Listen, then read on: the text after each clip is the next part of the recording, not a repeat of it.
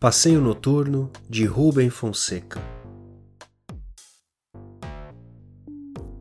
Cheguei em casa carregando a pasta cheia de papéis, relatórios, estudos, pesquisas, propostas, contratos. Minha mulher jogando paciência na cama, um copo de uísque na mesa de cabeceira, disse sem tirar os olhos das cartas: Você está com um ar cansado. Os sons da casa. Minha filha no quarto dela treinando impostação de voz, a música quadrifônica do quarto do meu filho. Você não vai largar essa mala? Perguntou minha mulher. Tira essa roupa, bebe um esquinho. Você precisa aprender a relaxar. Fui para a biblioteca, o lugar da casa onde gostava de ficar isolado e, como sempre, não fiz nada. Abri o volume de pesquisa sobre a mesa, não via as letras e números, eu esperava apenas. Você não para de trabalhar. Aposto que os teus sócios não trabalham nem a metade e ganham a mesma coisa. Entrou a minha mulher na sala com o copo na mão. Já posso mandar servir o jantar? A copeira servia a francesa. Meus filhos tinham crescido, eu e a minha mulher estávamos gordos. É aquele vinho que você gosta. Ela estalou a língua com prazer. Meu filho me pediu dinheiro quando estávamos no cafezinho. Minha filha me pediu dinheiro na hora do licor. Minha mulher nada pediu. Nós tínhamos conta bancária conjunta. Vamos dar uma volta de carro? Convidei. Eu sabia que ela não ia. Era a hora da novela.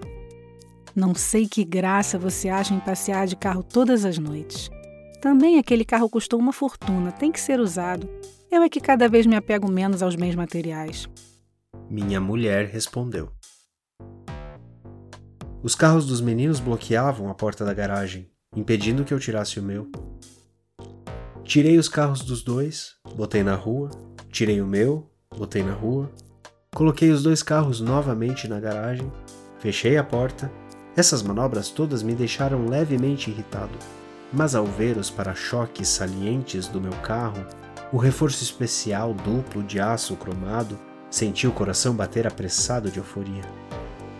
Enfiei a chave na ignição.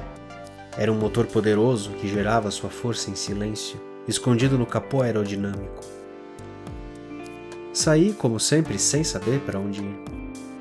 Tinha que ser uma rua deserta, nessa cidade que tem mais gente do que moscas. Na Avenida Brasil, ali não podia ser, muito movimento. Cheguei numa rua mal iluminada, cheia de árvores escuras, o lugar ideal. Homem ou mulher, realmente não fazia grande diferença mas não aparecia ninguém em condições. Comecei a ficar tenso. Isso sempre acontecia, eu até gostava. O alívio era maior. Então vi a mulher. Podia ser ela, ainda que mulher fosse menos emocionante por ser mais fácil.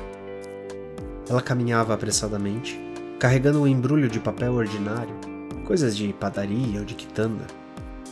Estava de saia e blusa, andava depressa, Havia árvores na calçada de 20 em 20 metros. Um interessante problema a exigir uma grande dose de perícia. Apaguei as luzes do carro e acelerei. Ela só percebeu que eu ia para cima dela quando ouviu o som da borracha dos pneus batendo no meio-fio. Peguei a mulher acima dos joelhos, bem no meio das duas pernas. Um pouco mais sobre a esquerda, um golpe perfeito Ouvi o barulho do impacto partindo dos dois alções. Dei uma guinada rápida para a esquerda, passei como um foguete rente a uma das árvores e deslizei com os pneus cantando de volta para o asfalto. Motor bom o meu, ia de 0 a 100 km em 9 segundos. Ainda deu para ver que o corpo todo desengonçado da mulher havia ido parar, colorido de sangue, em cima de um muro, desses baixinhos de casa de subúrbio. Examinei o carro na garagem. Corri orgulhosamente a mão de leve pelos paralamas, os para-choques sem marca. Poucas pessoas no mundo inteiro igualavam a minha habilidade no uso daquelas máquinas. A família estava vendo televisão. Deu a sua voltinha? Agora está mais calmo?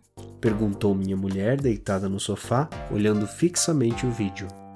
Vou dormir. Boa noite para todos respondi. Amanhã vou ter um dia terrível na companhia.